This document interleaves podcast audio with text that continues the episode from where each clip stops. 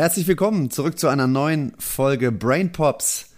Brain Pops, der Podcast hinter den Kulissen des Profisports mit seinen mentalen und körperlichen Herausforderungen.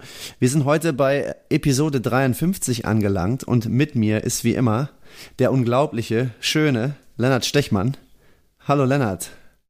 Hi Dominik, vielen Dank für äh, das nette Intro mal wieder. Hast du lange, hast du dich lange zurückgehalten?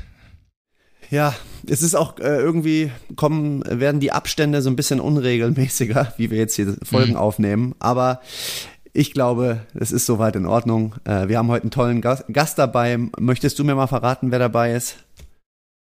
Ja, ähm, erstmal muss ich dazu sagen, ich muss mich direkt rechtfertigen. Weihnachtspause, Dominik. Das ist völlig in Ordnung und unser Weihnachten geht halt auch mal bis fast zum Februar. Ja, so, so ist das hier halt. Ähm, ja, aber zum, nee, zum Gast, ähm, ja, Clemens Hesse heißt der Gute, aber die korrekte Bezeichnung, ähm, und was genau er, worüber genau er uns hier was heute erzählen kann, das würde ich gerne dir überlassen. Genau, er ist einerseits Sportwissenschaftler und ähm, ja, er ist Bundestrainer äh, im Wissensmanagement beim BDR und BDR bedeutet äh, Bund Deutscher Radfahrer. Ich kenne Clemens würde sagen, auch schon ein bisschen länger. Er ist nämlich ähm, auch Coach meiner Freundin. Ähm, Coach meiner Freundin. Meine Freundin fährt leistungsorientiert äh, Fahrrad, Mountainbike, Rennrad, wo auch immer sie gerade Lust hat. Und ähm, ja, war auch oft schon im Austausch mit ihm und ich kann nur so viel versprechen. Der hat auf jeden Fall einiges an Expertise anzubieten und äh, mhm. ich freue mich auf die heutige Folge mit ihm. Und wenn du jetzt nicht noch was hast, was du vorher sagen möchtest. Ja ja, also einmal, ich habe, ich, ich freue mich, dass wir mal wieder ähm, eine weitere Sportart haben. Ne? Wir sind ja wieder sehr basketballlastig gestartet, ähm, aber haben ja jetzt in Staffel 3 auch vor, äh, das Sportart-Spektrum wieder aufzumachen. Und ähm, ich finde, da haben wir mit dem Radsport eine sehr, sehr spannende äh, Sportart zu, dazu gewonnen. Ähm, in unserem Portfolio, wie man so schön sagen kann. Ähm, einfach zum einen Einzelsportart mal wieder, keine Teamsportart. Auf, ja, sehr, sehr spannend, ja.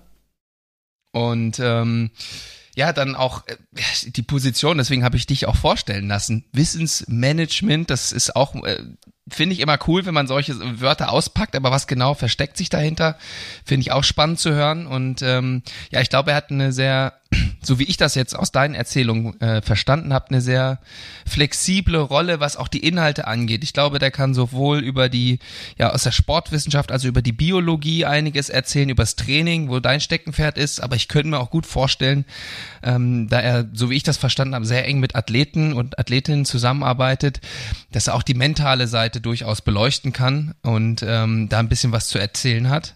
Und da freue ich mich natürlich wie üblich persönlich drauf und ähm, ja, von daher glaube ich, wird das äh, eine runde Sache heute. Ja, jetzt bin ich auch schon ganz aufgeregt. Ich würde sagen, wir holen ihn einfach dazu. So machen wir's. Clemens, hey, da bist du. Wie geht es dir? Ja, wunderschönen guten Abend. Vielen Dank für die Einladung. Freut mich sehr, dass ich hier mit euch die nächste Stunde oder so verbringen darf. Ja, mal sehen, wie ja. nerdig es wird. Vielleicht wird es noch länger als eine Stunde. ja, genau. Ich hatte schon ein bisschen vorgewarnt. Ja, scha schauen wir mal. Lass uns mal überraschen. Ja, wir haben gerade in der ähm, Pre-Show schon ein bisschen drüber gesprochen und deinen Arbeitstitel ähm, genannt. Äh, vielleicht wäre das mal ein ganz guter Einstieg, wenn du äh, beschreibst, was eigentlich so deine ähm, Tätigkeit umfasst beim BDR. Okay, ähm, ich bin bei, seit 2018 beim BDR, wurde damals angestellt als Bundestrainer für Bildung und Wissenschaft. Vor zwei Jahren haben wir diese Stelle aufgesplittet. Ähm, das nennt sich jetzt, also es gibt äh, einmal mich als Bundestrainer Wissensmanagement und jetzt haben wir aber auch einen Bundestrainer Bildung und eine äh, Bildungsreferentin zusätzlich, weil das einfach inhaltlich zu viel war, was zu tun wäre oder was zu tun ist. Ähm, ich bin im Endeffekt die Schnittstelle zwischen Unis ähm, beziehungsweise ähm, Experten und den, den Disziplintrainern beziehungsweise dem Verband. Das heißt, äh, wir haben ja verschiedene olympische Disziplinbereiche und wenn in denen neue Prozesse angestoßen werden sollen, wenn da Interesse äh, seitens der oder wenn da Initiativen seitens der Bundestrainer oder der Athleten aufkommen oder wenn wir aus, aus dem Wissenschaftsbereich Ideen haben, was man da äh, Neues rausholen könnte, ähm, bin ich die Schnittstelle zu den Unis. Also was sind das so beispielhaft für, für Inhalte, um die es da geht? Geht es dann um Trainingsmethoden oder?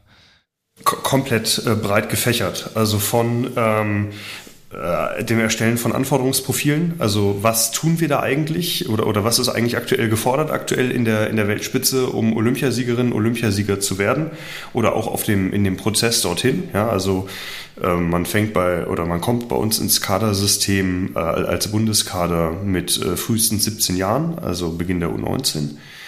Ähm, und dann der, der Prozess halt bis zum theoretischen Medaillengewinn oder auch gerne wiederholten Medaillengewinn bei Olympischen Spielen. Genau. Äh, welche äh, Schritte sind da so zu absolvieren? Ähm, das hatten wir jetzt beispielsweise vor ein paar Jahren für den Mountainbike-Bereich. Ähm, wir haben aber auch vor ein paar Jahren mal ein äh, Projekt gehabt, da haben wir versucht, einen speziellen äh, Schuh für den Bahnradsportbereich zu entwickeln. Also was völlig anderes. Da arbeiten wir auch mit dem äh, FES zusammen, äh, eine, Einrichtung des BMI in, in Berlin, die uns ganz viele Sportgeräte herstellen. Ähm, wir machen aber auch äh, Forschungsprojekte im Bereich Trainingsmethodik, also wirklich kom komplett breit aufgefächert. Theoretisch alles, was die äh, Wissenschaft zu bieten hat und was für den Verband relevant sein sollte. Aktuell für dich, Lennart, was vielleicht ganz spannend sein könnte, sind wir dabei, psychologische Anforderungsprofile zu erstellen. Ähm, ja, komplett neues Thema für mich. Sehr cool. Ja, das finde ich auch spannend. Äh, da werde ich mich definitiv später noch äh, drauf stürzen. Aber Dom, ich will ja nicht direkt äh, den Fragenhagel allein übernehmen. Vielleicht, äh, was, was brennt dir so auf der Seele, wenn du schon so zuhörst? Ja, das äh, hört sich auf jeden Fall erstmal unglaublich breit gefächert an. Ähm, aber wenn ich jetzt daran denke, ja, wie sieht denn die Bandbreite deiner Athleten aus? Du hast gerade schon äh, erwähnt, Mountainbike, aber es gibt ja auch Rennrad, äh, es gibt Bahnausdauer, äh, Bahnkurzzeit. Magst du uns da mal einen kleinen, kleinen Einblick geben, äh, wie viel unterschiedliche, ich, will grad, ich weiß gar nicht, wie ich sagen soll, Variationen von Radsport äh, du denn trainierst? Ähm, okay, also da müssen wir jetzt ein bisschen differenzieren. Ähm, es gibt genau. einmal die, die olympischen Disziplinbereiche, die hast du schon, äh, von denen hast du schon die meiste genannt. Also wir haben ähm, Straße, wir haben Mountainbike, Bahnausdauer, Bahnkurzzeit. Dann haben wir aber auch BMX Race und BMX Freestyle. Ähm, und das sind die olympischen Disziplinbereiche. Und dann haben wir nochmal so grob über den Daumen gepeilt 20 nicht-olympische äh, Bereiche, in denen äh, Weltmeisterschaften veranstaltet werden. Ähm, und ich habe bis 2018 hauptberuflich als Trainer und Leistungsdiagnostiker gearbeitet. Da habe ich mich überwiegend mit Ausdauerathleten beschäftigt. Ähm, mhm. seitdem ich beim BDR bin, arbeite ich mit weniger Sportlern direkt zusammen, dafür mehr mit den Trainern. Ähm, also da äh, quasi einmal auf, auf die, auf die Metaebene gerückt und ähm, ja, haben dann halt von äh, Kraft-Schnelligkeitsathleten bis zu Ausdauerathleten wirklich das gesamte Spektrum. Also von Athleten, die äh, keine 20 Sekunden maximal performen müssen, bis zu Athleten, die irgendwie sechseinhalb Stunden bei einer Weltmeisterschaft äh, abliefern müssen. Die Athleten, mit denen ich persönlich am meisten arbeite, kommen nach wie vor aus dem Mountainbike-Ausdauerbereich äh, und da sind die Wettkampfdauern so im Bereich anderthalb Stunden bis so vier, fünf Stunden. Vielleicht ganz kurz, ganz allgemein zwischengefragt, wie bist du überhaupt zum Radsport gekommen? Was hat dich denn dahin getrieben? Ja, okay, das ist ein bisschen komplexer. Ähm, also ich habe mich äh, persönlich so, so, durchprobiert durch die verschiedensten Sportarten, allerdings so retrospektiv, es waren eigentlich immer Individualsportarten. Ähm, das mit dem Mannschaftssport hat mich irgendwie nie so richtig gecatcht. Und ähm, dann habe ich irgendwann in der, in der Oberstufe einen, oder in der Mittelstufe einen, einen Mountainbike bekommen und bin damit ziemlich äh, gerne durch die Gegend geheizt und habe ähm, das durchaus ambitioniert, aber nicht so wirklich wettkampfmäßig betrieben, bis ich dann äh, angefangen habe zu studieren in Köln In Köln haben wir direkt gegenüber vom Campus ein Radstadion stehen gehabt. Das wird jetzt gerade umgebaut, aber da hatten wir halt eine der wenigen wirklich coolen Radrennbahnen in Deutschland und dann ging es da los mit dem, mit dem Bahnradsport. Und das hat sehr viel Spaß gemacht und darüber ging es dann auf die Straße und dann, ja, bin ich dem Radsport nach und nach komplett verfallen. Mhm. Mhm. Und du bist ja selber auch noch relativ aktiv, ne? Ja, ja doch. Äh, zwar aktuell in, in der schlechtesten Form meines Lebens, glaube ich, äh, aber äh, das, das muss, glaube ich, auch in manchen Phasen des Lebens einfach mal so sein, damit man sich dann wieder aufbauen kann. Genau. Man braucht ja ein paar Herausforderungen. Ja, ganz genau. Ich hatte zu Beginn der, der, ähm, der Show gesagt, dass du ja auch Sportwissenschaftler bist und du mhm. hast mir ja auch im ähm, Vorlauf zu ähm, der Aufnahme, hast du mir ja auch zwei Artikel, äh, zwei Artikel gesch geschickt, die du in Zusammenarbeit mit einer Kollegin äh, für die Zeitschrift Trainingswissenschaft ähm, und für die andere Zeitschrift, lass mich geschrieben. Nee, es war, glaube ich, genau zwei Artikel aus der gleichen Zeitschrift aus der Leistungssport ähm, vom DOSB. Leistung, ja. Leist, Leistungssport, genau, mein Fehler. Ähm, ja, das läuft immer noch nebenbei. Äh, ganz viele, hast du da nebenbei noch viele Projekte am Laufen? Ja, das gehört so ein bisschen zu meinem Arbeitsfeld beim BDR. Ja? Also äh, den, den aktuellen wissenschaftlichen Stand gewisser Themen aufzuarbeiten und für unsere Zwecke äh, anzupassen. Ähm, also ich habe dir jetzt da, da mal die deutschsprachigen Geschichten geschickt. Wir haben auch im, im Lauf des letzten Jahres diverse äh, äh, Fachpublikationen, würde ich jetzt mal sagen, die, die mehr so in den, in den Bereich der, der Grundlagenforschung fallen, äh, rausgehauen. Aber die wären, glaube ich, dann doch einen, einen Tacken zu abstrakt und zu Radsport äh, spezifisch gewesen. Also ja, so sowas mache ich auch. Also genau, ich äh, arbeite im Endeffekt jetzt weniger an der Frau oder am Mann, und äh, versuche wieder mehr zu verstehen, wie die ganzen Geschichten eigentlich so grundsätzlich funktionieren, um dann den Kolleginnen und Kollegen zu helfen, die Athleten, die in deren Verantwortungsbereich fallen oder denen anvertraut sind, sich ihnen anvertraut haben, äh, sicherer zu den angestrebten Zielen zu bringen. Hm. Ähm, ich, du hast ja gerade selbst schon herausgestellt, ähm, dass du, also Radsport offensichtlich, ich glaube, ja, eigentlich fast immer, ein, würde ich sagen, Individualsport. Und du hast selbst schon gesagt, der Teamsport hat dich irgendwie nicht so gecatcht. Mhm. Ähm, und vorhin haben wir schon von psychologischen Profilen gesprochen. Was, warum glaubst du, hat dich der, der Teamsport nicht gecatcht, beziehungsweise andersrum gefragt, was catcht dich so an diesem Individualsport eher oder jetzt vielleicht auch direkt den, den Radsport? Also was hat, was begeistert dich da, dass du da dran geblieben bist? Also erstmal ist Radsport einfach geil, ja.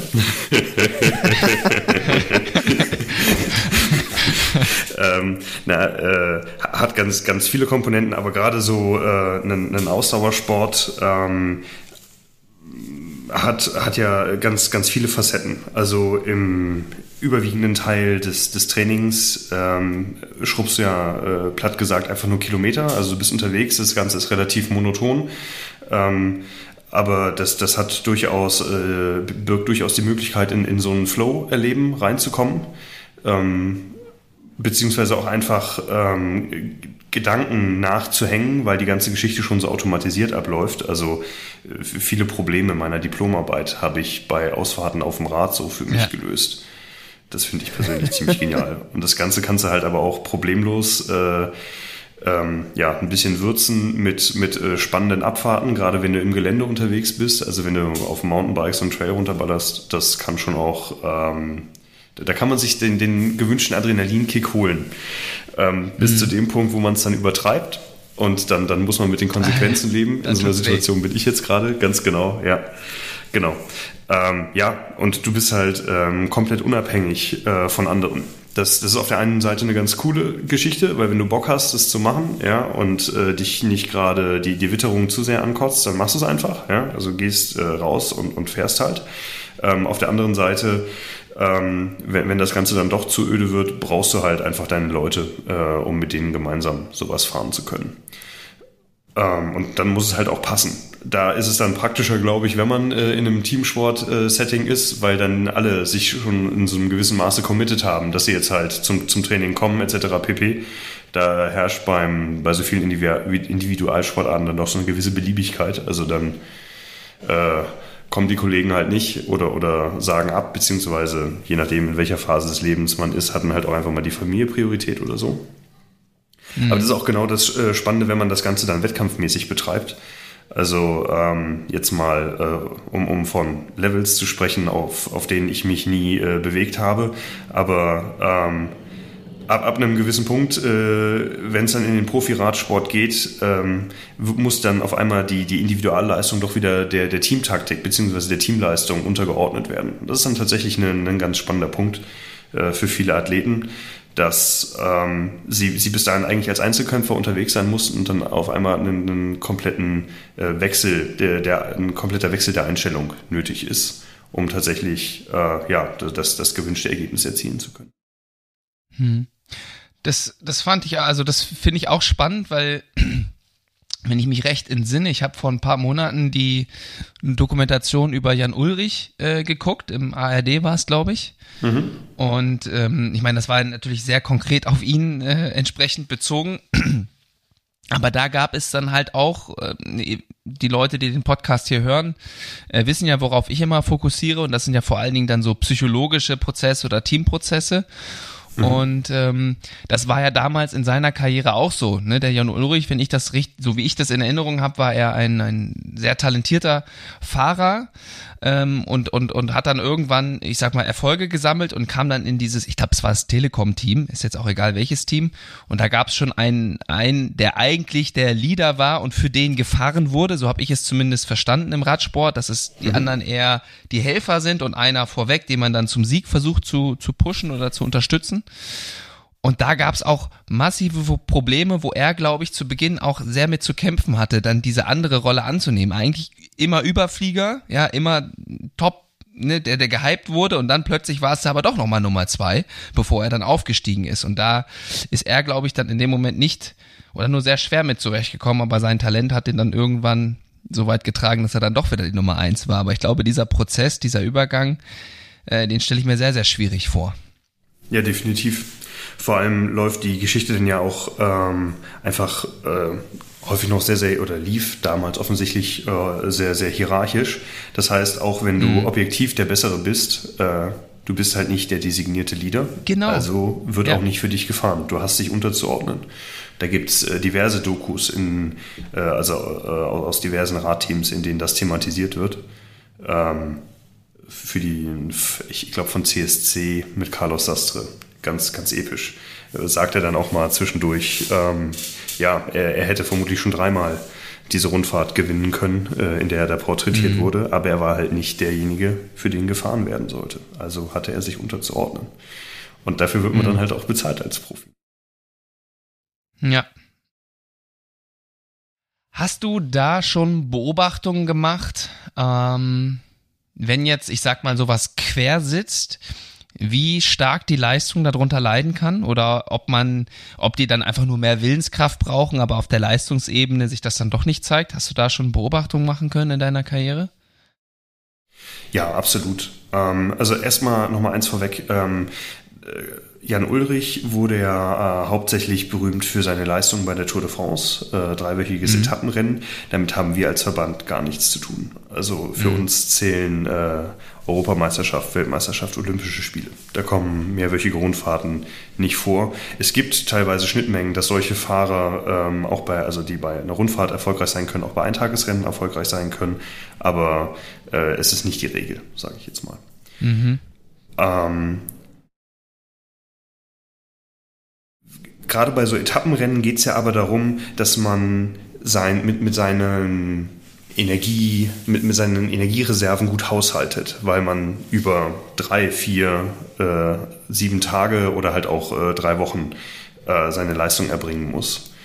Und ähm, wenn man dann äh, verkrampft beispielsweise. Und gerade im Mountainbike-Bereich äh, habe ich da mit äh, Athleten zusammengearbeitet, die bergauf brutal stark waren, ja, also die die Konkurrenz nahezu nach Belieben dominieren konnten, aber die dann einfach bergab verkrampft waren und die dann bergab mehr verloren haben, als sie bergauf rausholen konnten.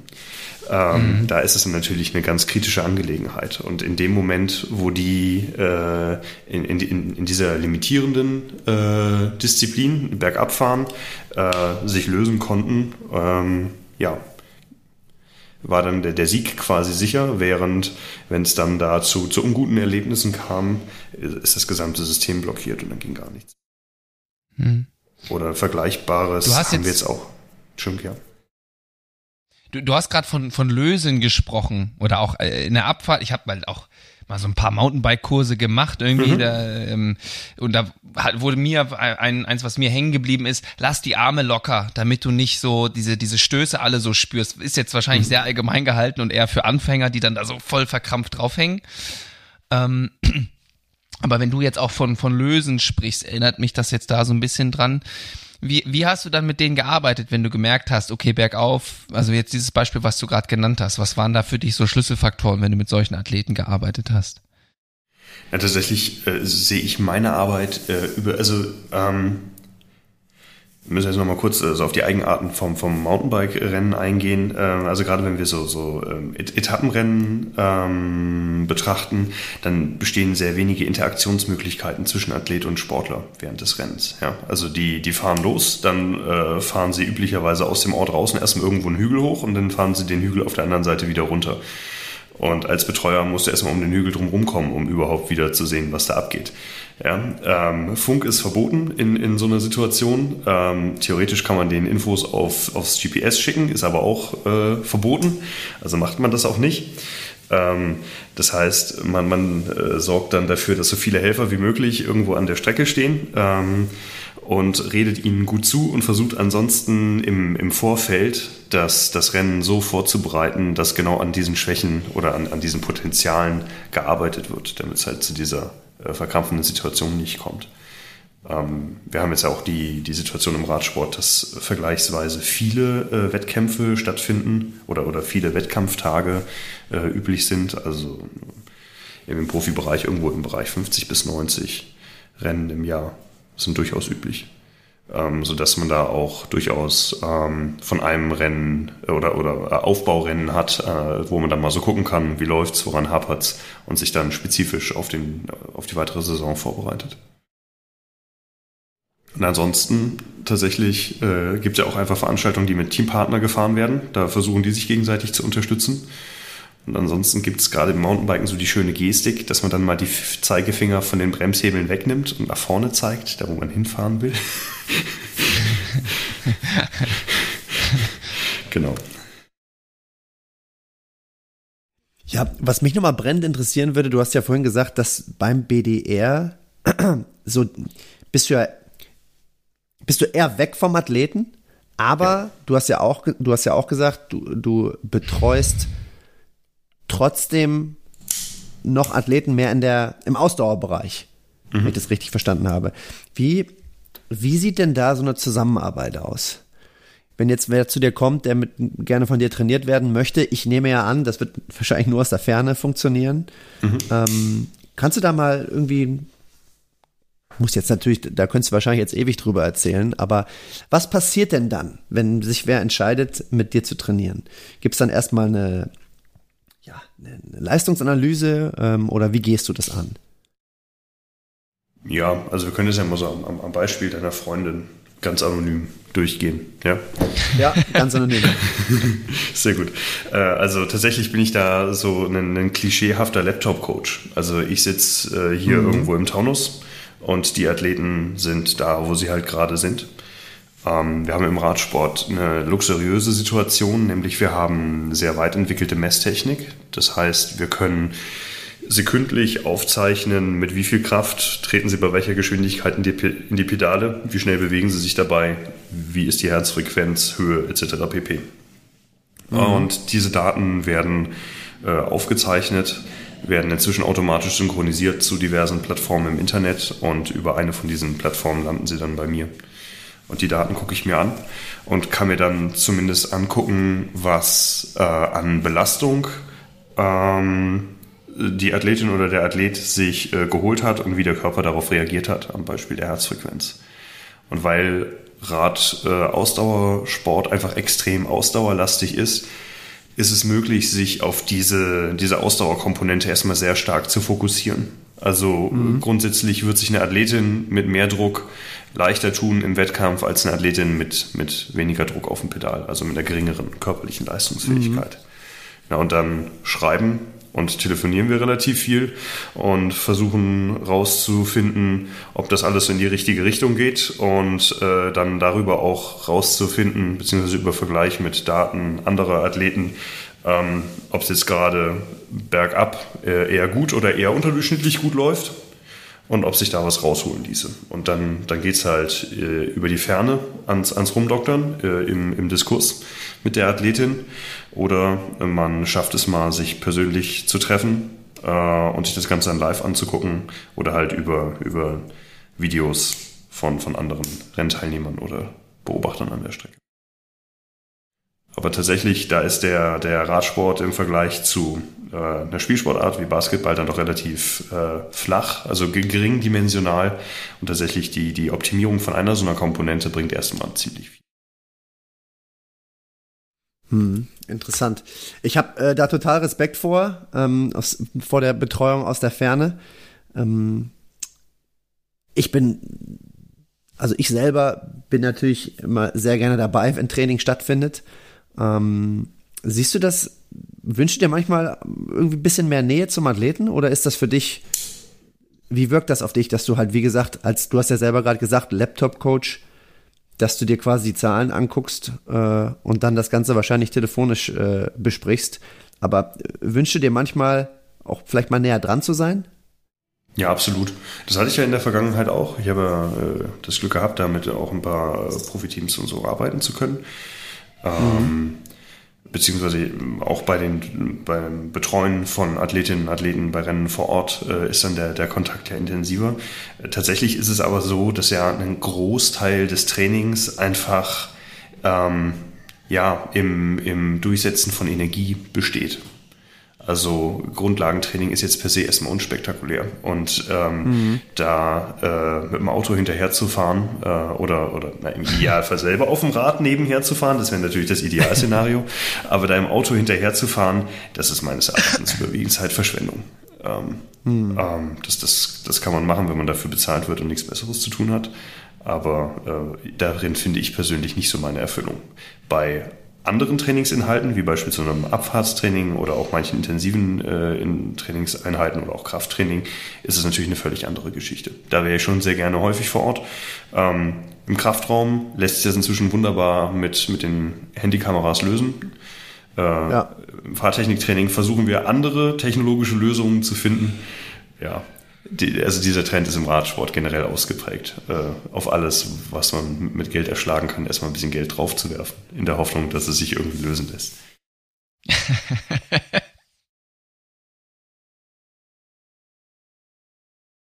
ja, ein anderes Phänomen, was ich auch immer ähm, an meiner Freundin beobachten kann, da könntest du, du ja jetzt wahrscheinlich mir äh, noch eine wahrscheinlich eine breitere Sicht der Dinge drauf geben.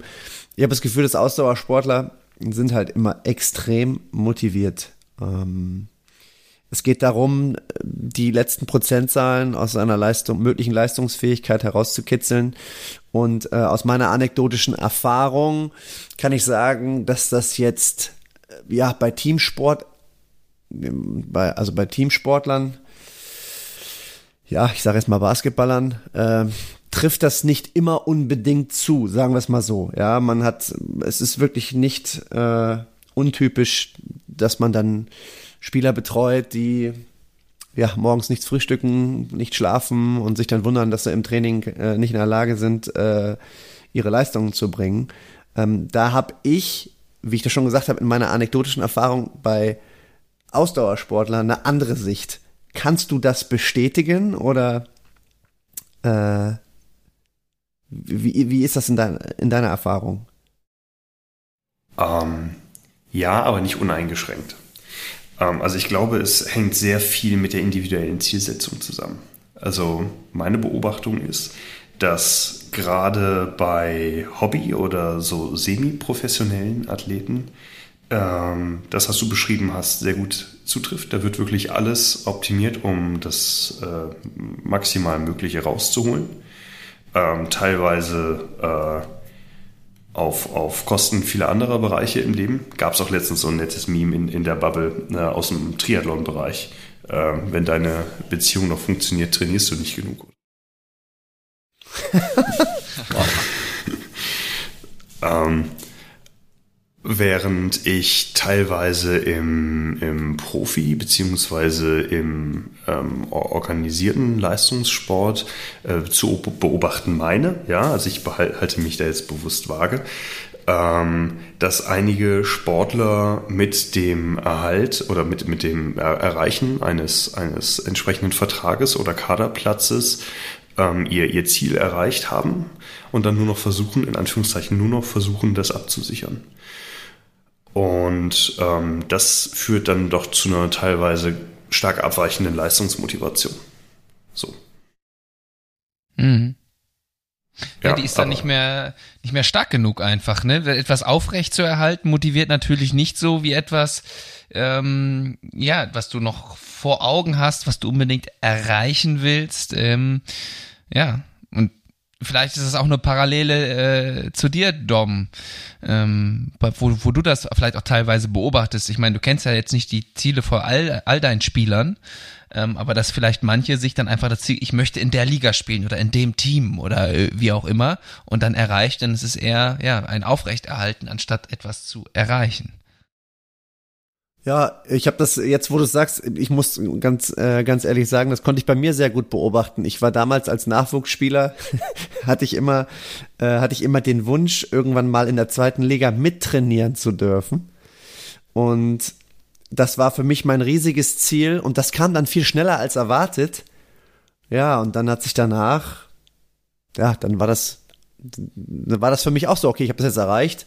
Basketball hat mir schon noch Spaß gemacht. Ähm, ja, aber dieser Drive, ich will nicht sagen, er war weg, das war dann, es kamen dann wirklich andere Dinge dazu, die, äh, die dazu geführt haben, dass ich immer noch gerne Basketball gespielt habe. Aber ja, es hat ein bisschen nachgelassen. Das weiß ich noch sehr, sehr gut. ich habe ja auch ein bisschen in Mannschaftssportarten rumgewildert. Also ich habe auch mal mit einem DL2-Team relativ erfolgreich äh, zusammengearbeitet, auch im, im Bereich Strength and Conditioning. Und da mhm. äh, bin ich da tatsächlich genau auf diese, diese Erfahrung gestoßen worden, dass ich so vor Augen hatte, na, euer Ziel muss doch sein, die Playoffs nicht nur zu erreichen, sondern die Playoffs möglichst dann auch zu gewinnen. Und äh, möglicherweise ist dann auch mal wieder äh, der, der äh, Aufstieg in die DL1 äh, möglich. Ähm, da, da wollt ihr doch hin. Und dann kam einfach das Feedback, nee, nee, das ist nicht mein Ziel von, von einigen Sportlern, also mein Ziel ist es, dass mein Vertrag verlängert wird.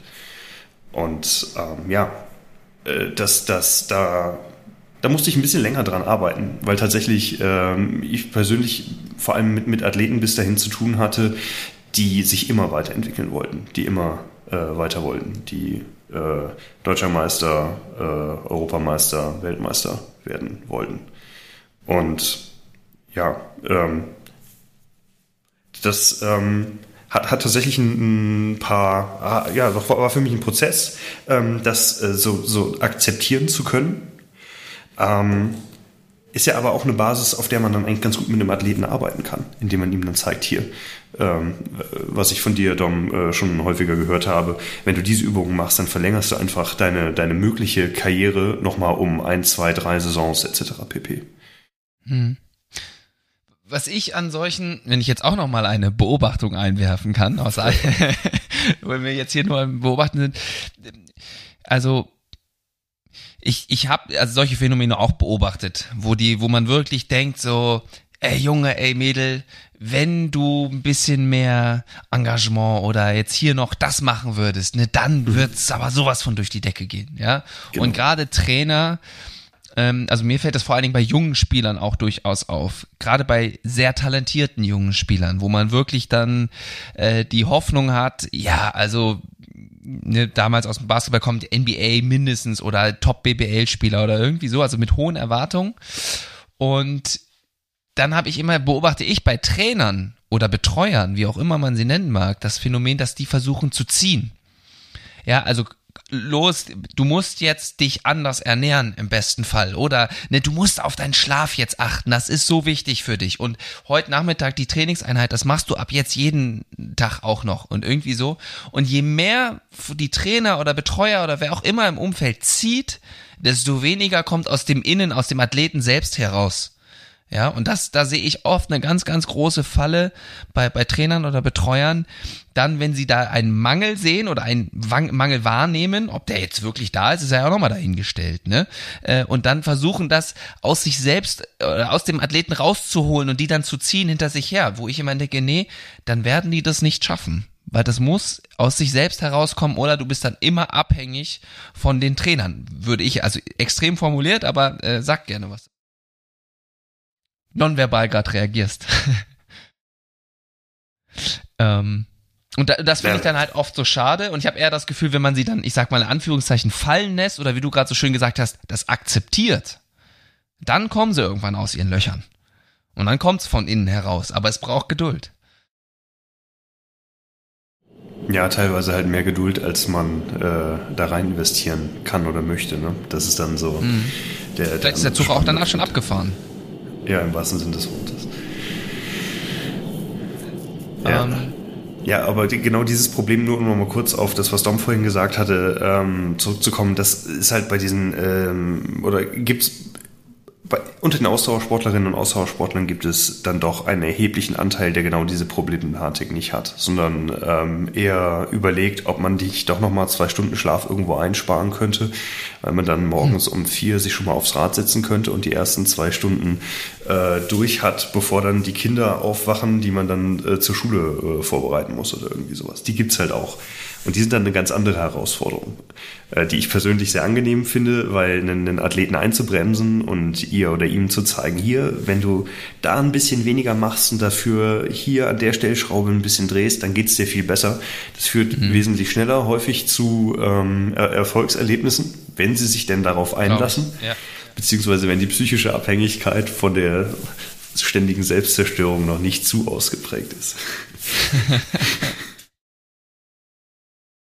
Du hast vorhin das so schön gesagt, dass ihr gerade, wenn ich das richtig rezitiere, ähm, wir versucht psychologische Profile aufzustellen von den mhm. Rennfahrern, die dann ganz oben mit dabei sind. Ähm, wenn wir jetzt gerade schon so ein bisschen äh, stell's nochmal klar, was genau ihr untersucht und äh, erzähl doch vielleicht mal so ein, zwei Sachen, die ihr möglicherweise schon rausgefunden habt oder die vielleicht auch aktuell nur Hypothesen sind. Ähm. Ähm, na, wir, wir haben ja ganz unterschiedliche Anforderungsprofile, also wir haben ja ganz unterschiedliche Sportarten. Ja? Also im, mhm. äh, im Straßenbereich beispielsweise musst du einfach als Athletin oder als Athlet äh, damit klarkommen, dass du mit ähm, knapp 200 Leuten um dich drumherum auf einer vergleichsweise engen Straße auf einer Kurve zufährst und die vorne bremsen nicht. Mhm. Und du selber fühlst dich aber gar nicht wohl damit. Und außerdem bist du erst vor zwei Wochen in einem Rennen abgeräumt worden, weil neben dir jemand gestürzt ist und jetzt musst du damit trotzdem klarkommen. Mhm. Ähm, das wäre so ein Beispiel für eine Herausforderung im Straßenradsport. Wir haben aber äh, auch ähm, gerade den Bereich BMX Freestyle, der jetzt bei den vergangenen Olympischen Spielen das erste Mal äh, ja, äh, im, im, im Repertoire der Olympischen Spiele war. Ähm, bei denen ähm, ja, äh, das ist eine technisch-kompositorische Sportart. Das heißt, da werden im Endeffekt äh, Noten vergeben, wie im, im Turmspringen oder im Schönheitswettbewerb. Mhm. Und da ist tatsächlich das Risiko der Ausführung ein Bewertungskriterium. Ja, also äh, je, je knapper oder je heißer die Angelegenheit ist, umso mehr äh, oder umso höher der Faktor der, der Punkte, die es ergibt. Und äh, höher, am Ende schneller. die meisten Punkte hat ganz genau höher, weiter, schneller, aber halt auch äh, schöner, flowiger, riskanter, ähm, genau. Und das heißt, wir, wir müssen unsere Sportlerinnen und Sportler in die Lage versetzen, tatsächlich äh, sich ja äh, regelmäßig am Rande ihr, ihrer Leistungsfähigkeit äh, oder ja, ihres Wohlfühlbereichs zu bewegen. ähm, was dann irgendwo mit dem Sicherheitsbedürfnis der Athletin, des Athleten äh, abzuwägen ist. Und das ist ähm, ja eine Herausforderung, die mit dem, was wir aus den Kraftschnelligkeits- bzw. Ausdauersportarten, in denen wir mehr Erfahrung haben, ähm, ja, dann sagen wir mal so, mit dem Wissen und den Methoden, die wir bislang so in, in petto haben, kommen wir bei den Athletinnen und Athleten nicht weiter. Mhm. Was schade mhm. ist, weil wir da zwei haben, gerade bei den Mädels, die international extrem konkurrenzfähig sind. So. Und die wollen wir natürlich in Paris dann ganz oben auf dem Treppchen sehen. Also müssen wir da lernen. Und äh, ja, unsere, unser Bundestrainer ist ja extrem motiviert. Ähm, die Athleten, Athletinnen sind extrem motiviert. Und da ja, versuchen wir zu verstehen, was in denen vorgeht, was Rahmenbedingungen sind, die wir denen geben müssen. Aber halt nicht nur, was die Athletinnen und Athleten machen müssen, sondern was auch der ganze Staff drumherum äh, in, in petto haben sollte, damit es einfach läuft. Vincent. Ähm, wie, wie würdest du dann, also wenn du, lass uns ruhig mal bei dem, äh, bei den beiden da äh, bleiben, mit dem er, wie hast du es gerade genannt, Freestyle BMX, BMX Freestyle? Mhm. Ähm, wie würdest du, wenn ihr da jetzt gerade dran seid, diesen, ich nenne das immer ganz gern, inneren Dialog beschreiben, der da in so einem Athleten ablaufen? Vor was für Fragen, Herausforderungen stellen die oder was für, für Zweifel kommen da auf? Hast du da, also, hast du da schon aus Erzählungen ähm, was gehört, was, was, was da für die dann auf dem Spiel steht, außer natürlich der Sturz, klar, aber ähm, was sie da für, für Problemstellungen beschreiben oder Fragestellungen, mit denen die sich dann schwer tun, möglicherweise? Da kann und da möchte ich jetzt, glaube ich, auch gar nicht so sehr drauf eingehen, weil da, glaube ich, oder weil da meiner Wahrnehmung nach sehr viele äh, individuelle, äh, also ganz, ganz persönliche Geschichten zugrunde mhm. liegen. Ähm, wenn wir an einem Punkt sind, dass das Ganze ähm, äh, an, anwendbar ist, ähm, dann, dann lasse ich dir, euch das gerne zukommen. Sehr gerne. Äh, ansonsten haben wir da äh, einen sehr, sehr coolen Verbandspsychologen, den ich euch auch gerne als Kontakt vorschlagen ah, ja. kann. Schon mal die, die Nominierung vorgezogen. ja, möglicherweise, wenn ihr darauf Bock habt. Genau. Ähm, ja. Ähm, ja, aber tatsächlich es, es hängt für diese Athleten ja einfach extrem viel daran. Also wenn äh, es ist ganz stumpf so, ähm, der, der, der BDR wird ja überwiegend über das Bundesinnenministerium finanziert. Und wenn so eine mhm. Athletin es schafft, äh, bei einer WM auf dem Podium zu landen, dann bedeutet das für den Disziplinbereich x 10.000 Euro mehr. Und äh, wenn sie ein bisschen überzockt und stürzt und gar keine Punkte kriegt für den Lauf, dann gibt es halt nur Basisfinanzierung. ja, ja. Und das, das kann halt den Unterschied machen zwischen äh, wir äh, fahren eine Woche vorher zu dem, dem World Cup nach Übersee und können da sämtliche mhm. Trainingszeiten nutzen oder wir können die nicht nutzen. So. Oder äh, wir, wir haben einfach die Möglichkeit, X Trainingslager mehr zu machen ja. oder nicht. Also da hängt extrem viel mit dran. Und, und das ist ja wahrscheinlich genau das Problem, wenn die Athleten das wissen. Ne? Und das ist ja im Grunde die, die Herausforderung, das auszublenden, zu vergessen und zu denken, boah, geil, dass ich jetzt hier fahren kann. Äh, ist ja der Hammer, äh, hier dabei zu sein und so weiter. Mhm. Und, und was mir jetzt auch immer so kommt, gerade wie du das beschrieben hast, bei diesem Freestyle, höher, schneller, weiter und dann auch noch fluffig und leicht, das ist ja dann auch Adrenalinkick pur. Und dann hast du gesagt, leidet dieses Sicherheitsbedürfnis oder auch, auch möglicherweise diese Ruhe. Und ich würde aus meiner Erfahrung dann immer beschreiben, okay, wenn ihr das im Wettkampf so extrem habt, auf so einem hohen Niveau, wo holt ihr euch den Ausgleich? Und das hatten wir ja jetzt hier im Podcast auch oftmals schon, schon im Basketball, wo es vielleicht noch etwas anders ist, äh, aber dann eine Golf, Fischen, ähm, und was für Beispiele wir hier hatten. Beobachtest du das dann äh, da im, im, Radsport oder gerade bei diesen extremen äh, Sportarten, wo es höher, weiter, schneller geht auch?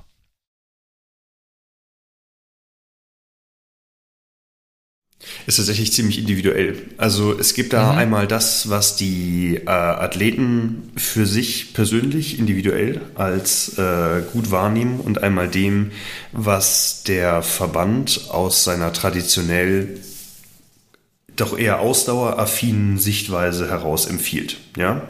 Also wenn du jetzt ähm, den, den äh, Bundestrainer von 1970 fragst, würde der dir sagen, zum Entspannen fährst du mal entspannt vier Stunden locker Grundlage. Ja, da kommst du richtig schön runter.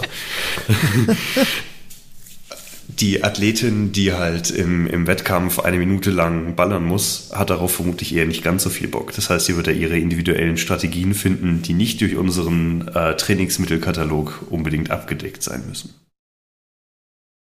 Ja, dann, ich bin jetzt mal so frech äh, und mache hier mal einen kleinen Schnitt. Ja. Und gerne. wir haben ja noch, wir haben ja noch, wir haben ja noch ein anderes Thema, äh, was wir beackern wollen, wie Lennart immer so gerne sagt. und zwar ganz, ganz klar soll es ja auch äh, um die körperlichen Herausforderungen gehen.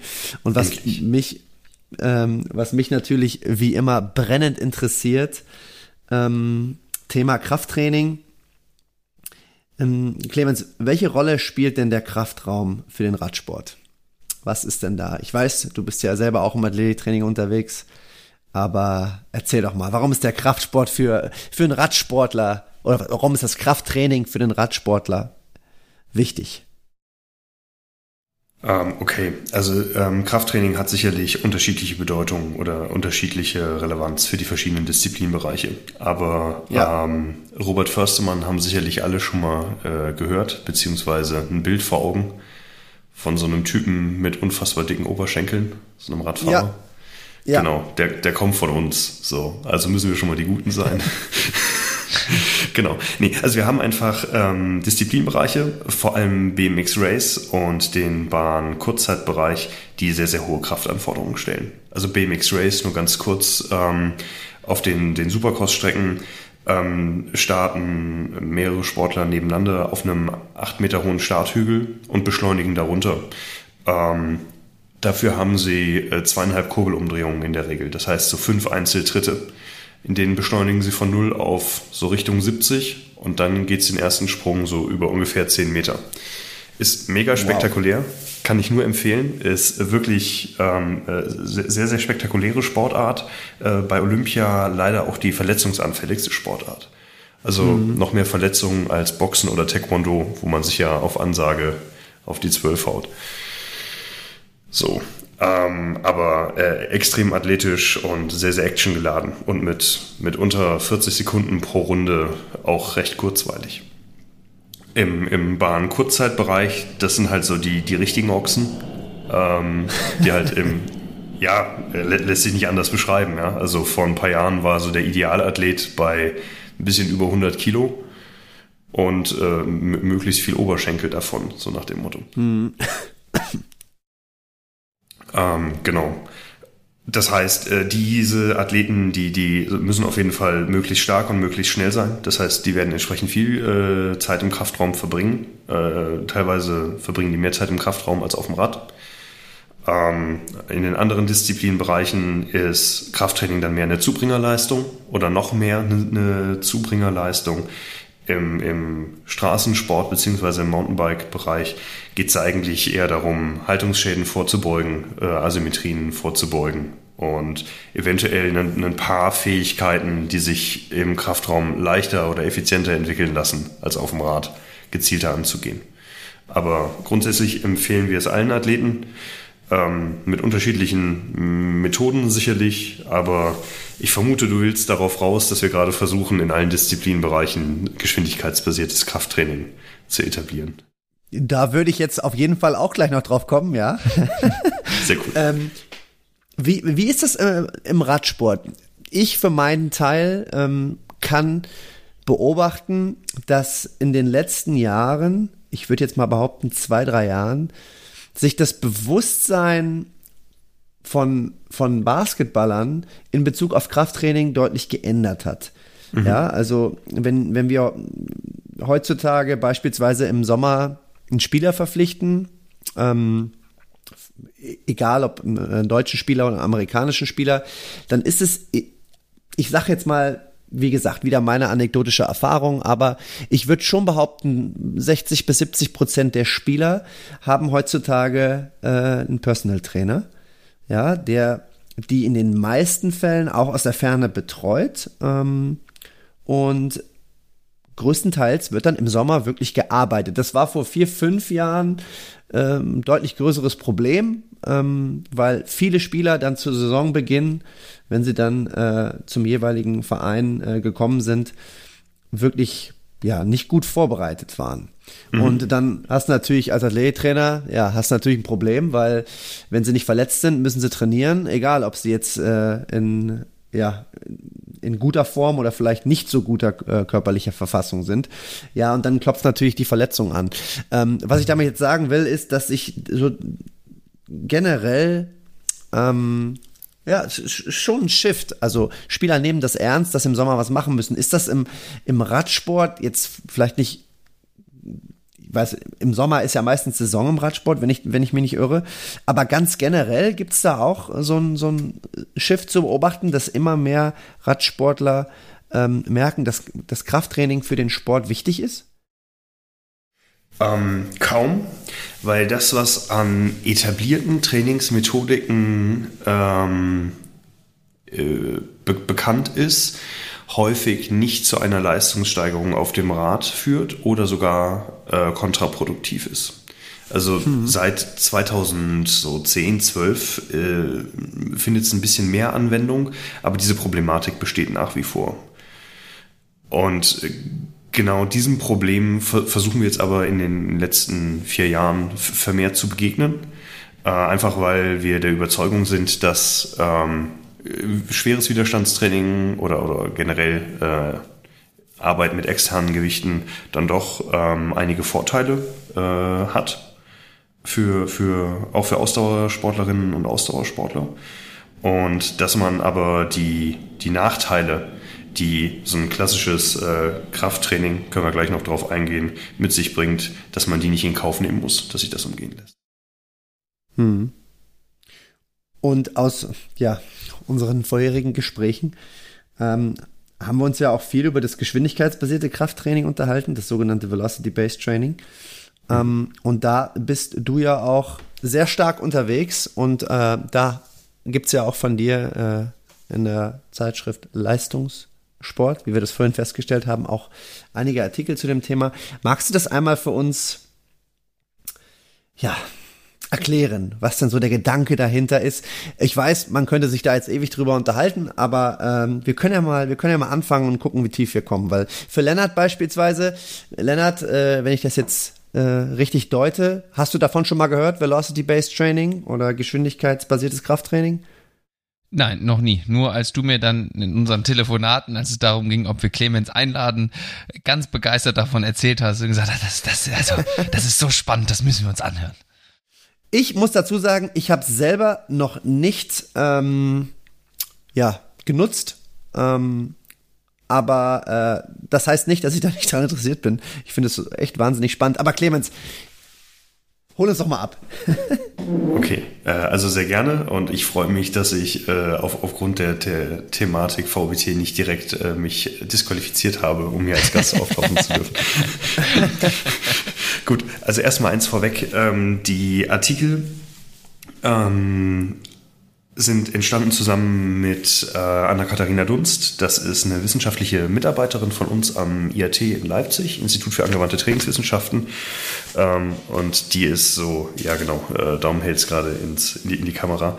Die ist, ähm, was äh, Sportwissenschaften in Deutschland oder im deutschsprachigen Raum angeht, äh, so meiner Ansicht nach eine der hellsten Kerzen auf dem Kranz.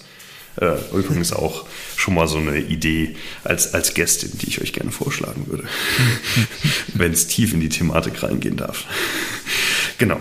Ähm, also äh, klassisches äh, Krafttraining habe ich im, im deutschsprachigen Raum so äh, kennengelernt, dass wir ein submaximales Gewicht in der Regel nehmen und das mit einer kontrollierten Geschwindigkeit äh, bewegen. Ja.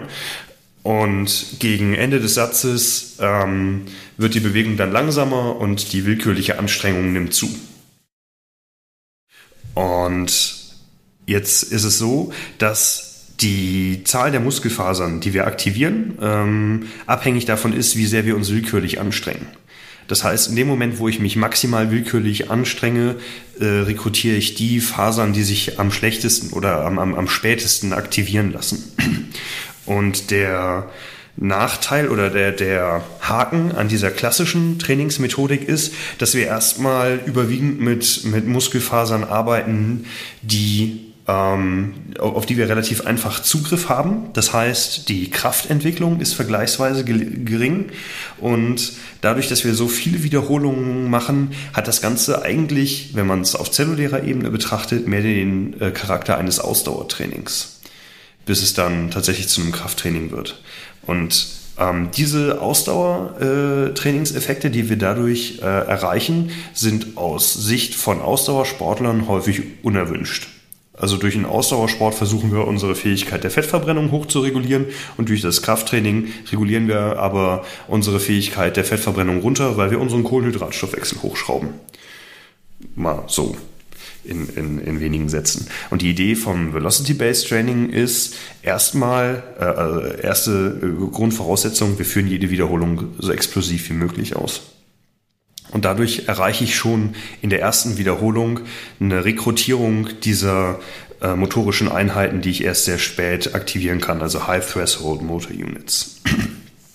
Und wenn ich jetzt äh, jede Wiederholung äh, messe, wie schnell ich sie durchführe, ähm, sehe ich, wie dann im Verlauf der Wiederholung meine Bewegungsausführung langsamer wird. Und wenn ich diesen dann sogenannten Velocity Loss, also den Geschwindigkeitsabfall von Wiederholung zu Wiederholung gering halte, kann ich es schaffen, ähm, den, den Trainingsreiz ganz gezielt auf diese äh, hochschwelligen ähm, motorischen Einheiten oder Muskelfasern zu begrenzen, sodass mhm. ich einen sehr hohen Kraft- bzw. Schnelligkeitsreiz habe und nur eine ganz geringe metabolische Komponente. Und dadurch kann ich Krafttraining und Ausdauertraining auf einmal richtig gut vereinbaren. Und das macht das Ganze für uns so spannend. Also ich kann Ermüdung gering halten und den Trainingseffekt maximieren. Ja, wie sieht ähm, dann so ein wie sieht dann so, so konkret so eine, so, eine, so eine Übung aus? Ähm, also ich habe das hier mit einem, mit einem Jungen aus der Straße gerade gemacht, der sich den, den Quadratus femoris, so einen Hüftmuskel beim Fußballspielen äh, weggefatzt hat. Deshalb, ähm, na, beziehungsweise er hat sich die Sehne eingerissen, deshalb darf er gerade seinen Unterkörper nicht belasten. Und weil der gerade heftig in der Pubertät ist, hat seine Mutter mir gesagt, hier, belaste den mal aus, dass er mir nicht auf den Senkel geht. Und seitdem haben wir uns anfangs äh, täglich zum Bankdrücken getroffen. Äh, das heißt, wir haben mit der leeren Stange angefangen und haben die Stange so stark wie möglich beschleunigt. Also quasi versucht an die Decke zu schmeißen, aber die Hand nicht aufgemacht. Äh, und haben dann Satz für Satz das Gewicht gesteigert und die Geschwindigkeit gemessen. Und dabei aber immer nur sehr wenige Wiederholungen gemacht. Also maximal drei und minimal eine. Und zwar sind wir immer dann auf weniger Wiederholungen gegangen, wenn sich abgezeichnet hat, dass die Geschwindigkeit von einer Wiederholung zur nächsten abfallen würde. Ähm, und das Spannende, was dann sich äh, ausbildet, ist, dass die auf so einer Geraden drauf liegen. Man kann das eine Regressionsgrade durchlegen. Und von dieser Regressionsgrade kann man dann beispielsweise das einer Wiederholungsmaximum ableiten. Wenn ich diese Regressionsgrade einmal bestimmt habe, ähm, kann ich die in der nächsten Einheit wieder als äh, gegeben äh, voraussetzen. Und wenn ich jetzt aber sehe, hey, mit äh, 60 Kilo bewege ich die Stange auf einmal 0,1 Meter pro Sekunde schneller als in der vorherigen Einheit, dann weiß ich, dass sich insgesamt meine Ansteuerung der Muskulatur verbessert hat oder vielleicht habe ich auch ein paar Fasern mehr aufgebaut. Das heißt, mein einer Wiederholungsmaximum hat sich verbessert, ohne dass ich es direkt teste. Der Name ja, macht mir mittlerweile Sinn. Velocity Based. ja, die Bewegungsgeschwindigkeit bestimmt letztendlich äh, auch die Leistungsanforderungen. Ne? Wenn du versuchst, ein Gewicht schneller zu bewegen, jetzt fehlt mir wieder das deutsche äh, Wort, äh, oder wenn du das Gewicht, du kannst ja 100 Kilo, keine Ahnung, beim Kreuzheben, kannst du ja anheben, oder du kannst versuchen, es so schnell wie möglich anzuheben. Und wenn du es so schnell wie möglich anhebst, ja, dann ist die Leistungsanforderung dementsprechend auch höher. Genau, also die Power, die dabei entsteht. Die Power, also genau. Kraft mal Weg genau. pro Zeit ist dann höher. Genau. Genau. Ja. und und ähm, was ich dabei ja auch so spannend finde, vielleicht magst du dazu auch noch was sagen, ist, ähm, ja die sogenannte autoregulative Belastungssteuerung. Das hast du ja gerade schon so ein bisschen angesprochen.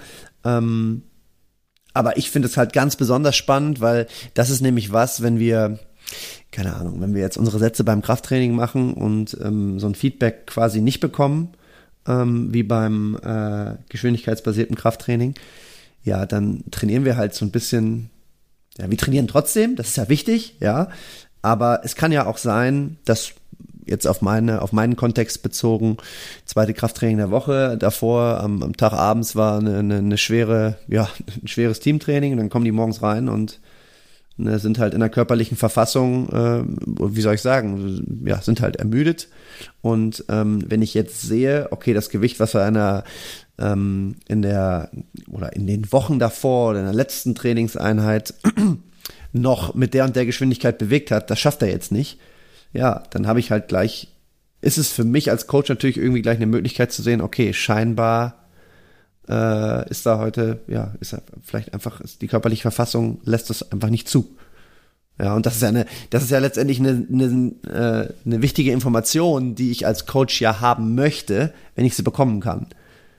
Ähm, Ganz genau. Natürlich immer, natürlich immer nur äh, unter der Voraussetzung, dass der Athlet auch wirklich versucht, das Gewicht so schnell wie möglich zu bewegen. Das, und wenn ich dann an meine Jungs denke, generell auch in der Vergangenheit, nicht jetzt, ja, dann weiß ich nicht, ob ich, ob ich dann ja äh, jedem zusprechen würde, ja, du hast du hast das versucht, so schnell wie möglich zu bewegen. Das muss ist, muss man ja auch immer noch so ein bisschen da mit in Betracht ziehen. Ähm, aber trotzdem hört sich das sehr sehr spannend an und auch vor allem kann ich aus meiner Erfahrung auch sagen, sobald man Dinge messbar macht, ja, ist auch der ja, der, ich will jetzt nicht wieder sagen Buy-in, aber es ist ja wahrscheinlich der Buy-in, ist auch dementsprechend größer, ja. Das wenn wir halt Ding so, wenn, wenn wir so, wenn wir, wenn wir 20 Meter sprinten ähm, und ich denen kein direktes Feedback gebe, weil wir es einfach, weil wir die Zeit nicht messen, ja, dann ist die Wahrscheinlichkeit auch sehr, sehr groß, dass er nicht so schnell sprinten wird, als wenn die Zeit gemessen wird. Und so ist es dann natürlich, kann ich mir das auch beim, ja, beim äh, geschwindigkeitsbasierten Krafttraining vorstellen. Da, da kannst du mir bestimmt ähm, mehr Erfahrungen über mehr berichten, weil du das ja auch schon des Öfteren jetzt angewendet hast. Ja, also ich glaube, wichtig ist, dass das, dass die Übung dann natürlich auch immer einen gewissen Übertrag erstmal zu deiner Praxis hat. Also wenn du äh, jetzt Richtig. beispielsweise sagst, ähm, was weiß ich, auf, auf Kniebeugen haben die Jungs per se erstmal nicht so richtig Bock. Ähm, vielleicht kannst du, machst du dann stattdessen erstmal so einen Jump-and-Reach-Test beispielsweise. Wenn du da die ja. Geschwindigkeit misst, äh, vielleicht hast du die Basketballer dann eher äh, dabei, äh, wie weit sie über den Korbrand kommen, etc. pp. Ähm, aus dem Stand, aus dem Anlauf, wie auch immer du das äh, machen willst. Und wenn du dann siehst, ähm, dass die, die Performance nicht auf dem Niveau ist, was sie eigentlich ermüdungsfrei können, dann ähm, ja, kannst du dir überlegen, willst du dann überhaupt weiter so ein neuromuskuläres Training äh, draufpacken? Oder erzielst du damit nur noch mehr oder erreichst du damit nur noch mehr ähm, Ermüdung und möglicherweise gar nicht die, die erhoffte Leistungssteigerung oder Leistungskonsolidierung, die du eigentlich haben willst? Ähm, tatsächlich gibt es Nationen, die genau in der, der Richtung damit schon gearbeitet haben. Also die gesagt haben, hier, ähm, wenn du auf äh, nur, nur auf 90 Prozent äh, oder, oder nicht auf 90 Prozent oder mehr äh, deines, äh, deiner ermüdungsfreien Leistungsfähigkeit kommst, dann lass es halt an dem Tag. Dann, dann mach was anderes. Dann mach Core, dann mach äh, hier roll dich über die Faszienrolle, geh zur Physio, was auch immer. Aber äh, hochqualitatives Training ist so nicht möglich gibt aber auch andere Nationen, die das, oder andere Ansätze, die das anders sehen, die sagen, ja gut, dann, dann passen jetzt halt das Gewicht so an, dass du dich in dem gewünschten Geschwindigkeitsbereich bewegst dass du. Genau, und das ist. Da und das ist halt eine Information, das ist, ja, das ist schon spannend, diese Information zu haben, ne? Definitiv. Ja, und auch richtig spannend ist, wenn du halt siehst, ähm, es gibt ja diese Regressionsgrade, bei beispielsweise niedrigen Lasten in der Kniebeuge bewegt sich der Athlet super drauf. Äh, und sobald das Ganze über einen gewissen Punkt drüber geht, ähm, bricht die Form zusammen. Du siehst das auch. Ähm, dann, dann kann es einfach sein, dass äh, dir das schon einen, äh, einen Input geben kann, ob da irgendwo eine Verletzung oder eine, eine latente Verletzung in, in irgendeinem Segment vorliegt, etc. pp. Also in der Technologie steckt eine Menge Potenzial drin. da sind wir noch, noch ziemlich weit in den Kinderschuhen. Ja. Also was, wie gesagt, das habe ich ja vorhin schon gesagt, was für mich, was ich da sehr, sehr interessant finde, ist, dass man quasi die Tagesform des Athleten scheinbar besser einschätzen kann. Ähm, und wenn man das. Du brauchst nicht schätzen, du kannst sie messen. Das ist das Geile. Genau. Du hast ja, eine ja, Zahl, genau, genau. schwarz auf weiß. Ja. Genau. Ja. Und wenn du dann beispielsweise äh, sagst, hier, wir wollen jetzt alle in einem, in einem bestimmten Lastbereich oder in einem bestimmten Geschwindigkeitsbereich uns bewegen und du setzt individuell die, die Geschwindigkeitsgrenzen für deine Athleten fest, dann gibt's Apps, äh, also äh, beziehungsweise Systeme, Tendo oder Formax Pro. Da kannst du dann für jeden Athleten diese Geschwindigkeitsuntergrenze, die mindestens erreicht werden sollte, ähm, hinterlegen. Äh, und dann entsteht da aber ganz schnell eine Competition im Kraftraum. Äh, dass alle versuchen, äh, zum einen diese, dieses untere Limit nicht zu reißen, sondern eher das obere Limit zu reißen, um dann nochmal eine Scheibe draufstecken zu können. Ja, und, und, du hast halt nach jeder Wiederholung Feedback. Also es ist, hört sich genau. theoretisch alles sehr, sehr interessant an. Ja. Das und ist praktisch gerade richtig was, geil. Okay.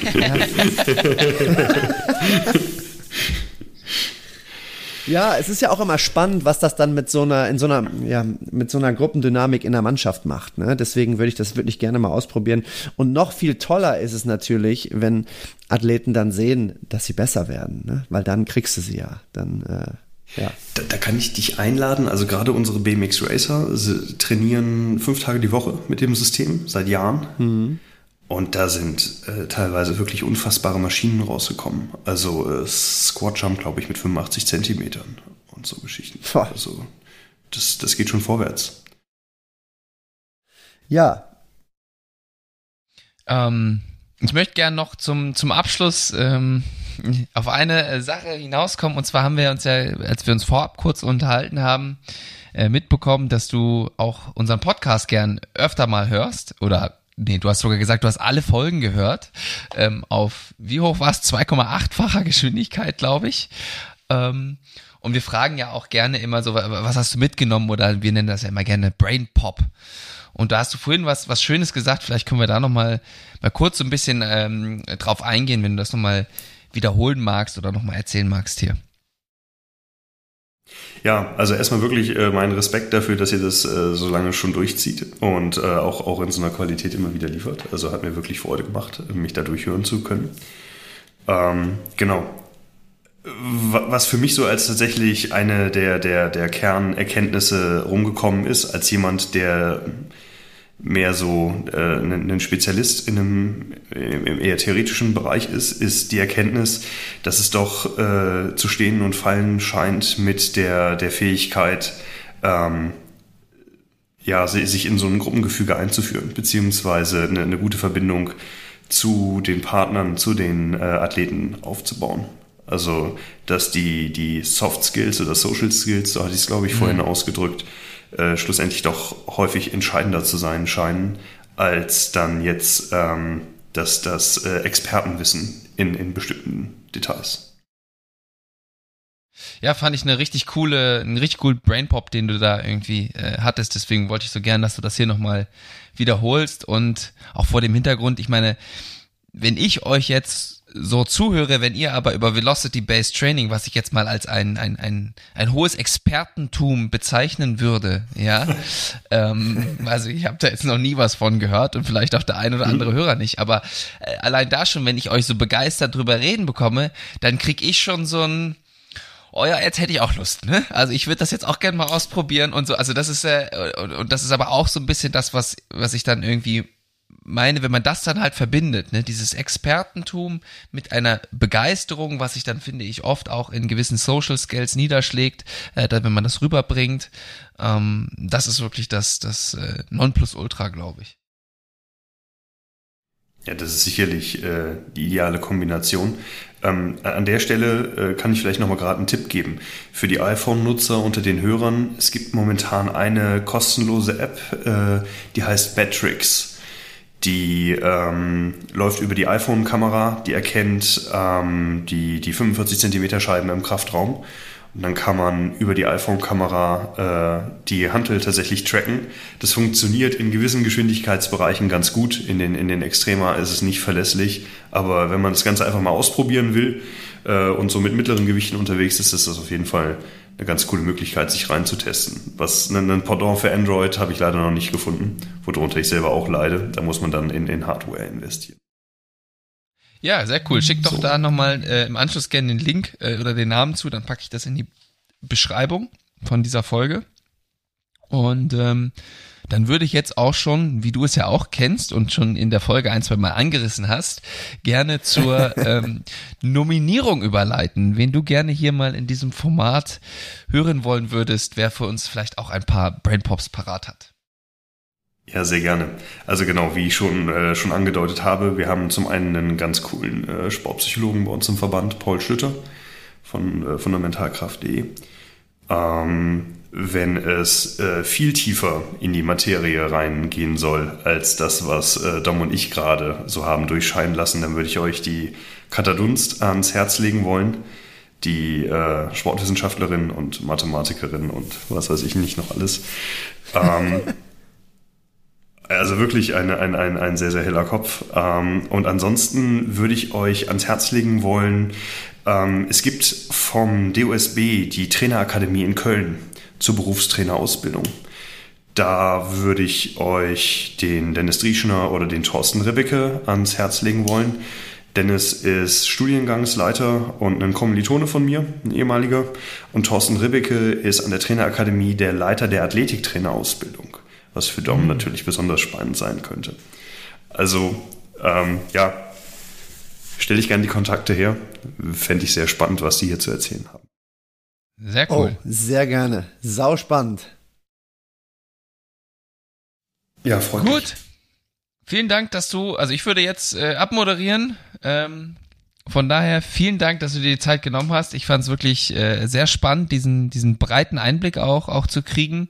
Ähm, und ja, wie ich auch zu Beginn schon gesagt habe, mal in den, in den Radsport äh, reinzuschnuppern. Ähm, ich habe bei mir zu Hause auch ein, ein Gravelbike rumstehen, was ich mir jetzt in der, äh, in der Corona-Phase wie einige andere, glaube ich, auch zugelegt habe und ähm, auch gerne mal ein paar Touren mache. Und jetzt äh, muss ich sagen, ich habe wieder richtig Bock, mich nochmal jetzt die Tage wieder drauf zu schwingen.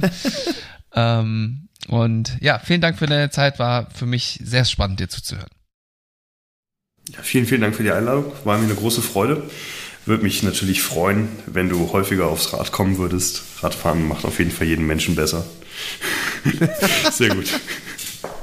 Ja, Clemens, okay. vielen Dank. Äh, war auch, ich habe, wow, eine Stunde 15, das ist jetzt hier im Flug wieder vorbeigegangen. Vielen Dank für deine Zeit und ich freue mich auch auf unseren zukünftigen Austausch. Äh, und wir müssen noch mal quatschen, ne? Ich brauche mal so einen Tracker jetzt. Das muss ich noch probieren. Ganz meinerseits die Freude. Sehr cool. Dann cool. bis gleich in Alles der Aftershow, klar. Dom. Jo. Ciao. So, und da sind wir in der Aftershow. Ähm, den Teil der Folge, den glaube ich wirklich nur die Die Hard Poppies hören. Ähm, ja, Dom, willst du mal äh, loslegen jetzt zwei Tage oder drei Tage nach der Aufnahme der Folge? Nee, länger, vier Tage sogar. Ähm, was ist bei dir hängen geblieben? Wir sind ein bisschen spät dran. Ja. Ja, erstmal, du hast einen neuen Haarschnitt. Das finde ich gut. Ja. ja, muss auch mal sein. Nee, aber mir hat, äh, bei mir ist wirklich, ich habe über eine Sache echt nach der Folge lange nach, also wirklich lange drüber nachgedacht. Mhm. Ähm, und wir hatten ja, oder Clemens hat in der Folge erwähnt, dass ab einem ähm, gewissen Punkt im, im Profiradsport äh, die individuelle Leistung der, der Teamtaktik und der Teamleistung untergeordnet werden muss. Mhm. Das war dieses Beispiel mit Jan Ulrich. Und ich habe dann die ganze Zeit überlegt, vielleicht mal die Frage an dich zurück, um wenn wir jetzt wieder uns auf Basketball äh, konzentrieren. Passiert das im Basketball auch? Ich bin irgendwie zu keiner Antwort gekommen. Naja, ich würde halt sagen, im, ich würde jetzt generell in Spielsportarten als Team sagen, dass das ja ein ständiges äh, hin und her ist. Also da ähm, glaube ich, ist das nicht so, so, so ein harter Cut, wie wir ihn da in der Folge beim, beim Radsport beschrieben haben. Und ich glaube, es kommt dann ja auch auf die Unterdisziplin an, der, der, der ähm, im Radsport, wo das dann tatsächlich mal der Fall sein kann. Ähm, aber ich glaube, der Cut ist halt im Spielsport einfach nicht so hart, weil du es ja ständig hast. Du kannst ja nicht, du kannst ja nicht alleine gewinnen und es ist, gut, es gibt mal so eins gegen eins Turniere auch im Basketball, ähm, aber das ist ja jetzt nicht die Regel, sondern drei, drei gegen drei ist es ja mittlerweile immer mindestens. Und ähm, von daher wächst du da, glaube ich, schon automatisch mit diesem Zwiespalt, nenne ich es jetzt mal, automatisch auf. Von daher machst du dir, glaube ich, da nicht so Gedanken drüber, wie jetzt, wenn du ganz lange einfach immer der Star warst und dann plötzlich in diese Helferrolle mal reinrutscht, weil das ist ja wirklich dann extremer Cut. Hm. Ja, das ist, ähm, wie ich gerade gesagt habe, das hat bei mir irgendwie, ja, direkt nach der Folge, nach der, also nicht direkt nach der Folge, aber nach dem, nachdem ich die Folge zum ersten Mal äh, nachgehört mhm. habe, da bin ich irgendwie nicht von weggekommen. Ich habe mich sogar mit einem Spieler von uns drüber unterhalten, weil ich das so interessant fand. Ja. Ja, ja ich habe auch beim, beim Nachhören, ähm, habe ich ein Zitat rausgeschrieben, ne, die wir immer auf Instagram da noch so posten, unsere favorisierten Zitate und ähm, mir für mich war dieses Thema spannend, wo wir von der Motivation gesprochen haben, wo du ja auch ein bisschen aus dem Nähkästchen geplaudert hast, wie du es so wahrnimmst, dass du eher das Gefühl hast, du musst oft eher pushen, ja und motivieren, um die Leute zu erreichen. Und dann sagte er natürlich, ja klar, äh, im Zweifel ist es einfacher, Leute zu bremsen und zu sagen, hier, da weniger, dafür hier etwas mehr und da hast du schneller Erfolgserlebnisse. Ja, und dann auch den Unterschied hier zwischen Teamsport und Einzelsportart. Ich meine, das ist jetzt ne, alles anekdotisch, man weiß nicht, ob es wirklich so ist, aber ich kann mir das schon gut vorstellen. Ähm, ne, weil als Individualsportler hast du auch einfach mehr Einfluss dann auf die, die, das Endergebnis, ja, weil du bist nicht abhängig von irgendwelchen anderen. Ähm, aber dann hat er so einen Nebensatz gesagt, den ich in der Folge gar nicht gehört habe. Ähm, wenn sie sich denn drauf einlassen, ja, also auf dieses ne, hier nochmal etwas weniger zu machen, also wenn die psychische Abhängigkeit von der ständigen Selbstzerstörung noch nicht zu ausgeprägt ist.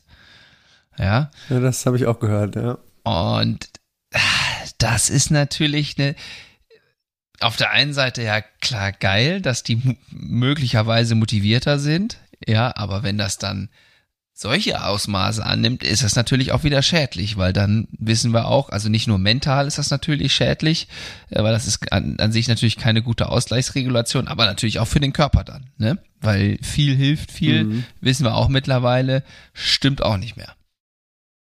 Ne. Aber ich kann ihn da auf jeden Fall bestätigen, das geht mir ganz genauso. Ähm, wenn ich es mir aussuchen könnte, würde ich Leute auch lieber eher bremsen wollen, als mhm, sie zu, klar. ja, als sie animieren zu wollen. Weil wenn du sie bremsen musst, das hatten wir, glaube ich, bei Gerrit Kersten Thiele, dann bringen sie ja schon ein gewisses Eigeninteresse mit und dann genau. äh, ist es ja eher einfacher, ne? Und bei Gerrit hatten wir aber halt auch, du, du kannst das in den Spielern nicht hervorrufen. Das muss aus nee. den selbst herauskommen und ich habe es ja auch schon in der Folge erzählt, dieses ständige Ziehen an den Leuten, selbst wenn es mal für eine Woche funktioniert, irgendwann wird es dann einfach wieder abfallen, wenn die Person nicht mehr da ist oder wenn es einfach alt geworden ist, dann muss es muss man noch mehr ziehen und noch mehr ziehen und das da machst du dir auch als Betreuer oder Trainer letztendlich keinen Gefallen mit. Ähm, ja. Nee, ich glaube, da muss man halt auch lernen, wenn es dann, wenn es dann nicht, wenn ja, gewisse Dinge nicht funktionieren, dann muss man, glaube ich, auch lernen, dann loszulassen. Ja. Und vielleicht einfach ein bisschen, bisschen Zeit in den Raum gehen lassen und dann vielleicht nochmal einen Moment abwarten, wo man vielleicht einen neuen Zugang ja. bekommt. Und es gibt ja tatsächlich auch in der Psychologie, ähm, ne, also wenn wir da, wenn du da Therapie oder Beratungsgespräche führst, gibt es tatsächlich Ansätze, wo man dann den Klienten auch sagt, tu das nicht, also abrät von der Veränderung. Ja, und äh, das wirkt manchmal Wunder. Ja, also wenn man sich auf die Gegenseite stellt. Du, heute Abend mhm. würde ich auf keinen Fall nochmal in die Halle kommen und äh, Krafttraining machen. Also das würde ich an deiner Stelle lassen, weil das wäre viel zu viel für deinen Körper. ja, also nach zwei Tagen Pause dann jetzt heute Abend reinzukommen und was zu machen, nee, also ich, ich, ich würde lieber auf drei Tage Pause gehen. Ne? Einfach mal nur so eine Idee. Ja. Gut. Ich würde fast sagen, wir belassen es dabei. Jetzt haben wir nämlich schon auch hier, glaube ich, wenn ich es richtig sehe, eine Stunde 20 auf dem Tacho. Ähm, ja, hat mir wieder Spaß gemacht. Wie gesagt, ich hatte auch eine Menge zum Nachdenken. Ähm, und das ist ja das, was wir hier mit dem Podcast erreichen wollen. Ähm, ich muss auch nochmal sagen, Clemens hat eine richtig angenehme Podcast-Stimme. Ja? Also richtig so tief sonor. Das fand ich war richtig gut zu hören, muss ich sagen. Ja, jetzt, äh, ja, genau das gleiche hat meine Freundin auch gesagt. die kennt die ja schon. die Stimme. Ja, und die hat die Folge auch schon gehört. Ah ja, ah ja. Gut, dann ähm, hoffen Alles wir klar. mal, dass die jetzt noch eine Menge weiterer Leute hören und ähm, genau, wir haben ja schon wieder den nächsten Gast hier auf dem, auf dem Tacho und von daher könnt ihr euch sicher sein, uns in zwei Wochen schon wieder zu hören. Vielen Dank für eure Aufmerksamkeit, Dominik. Vielen Dank, dass du wieder die Zeit genommen hast. Wir sehen uns bald wieder. Tschüssi. Bis dann. Ciao.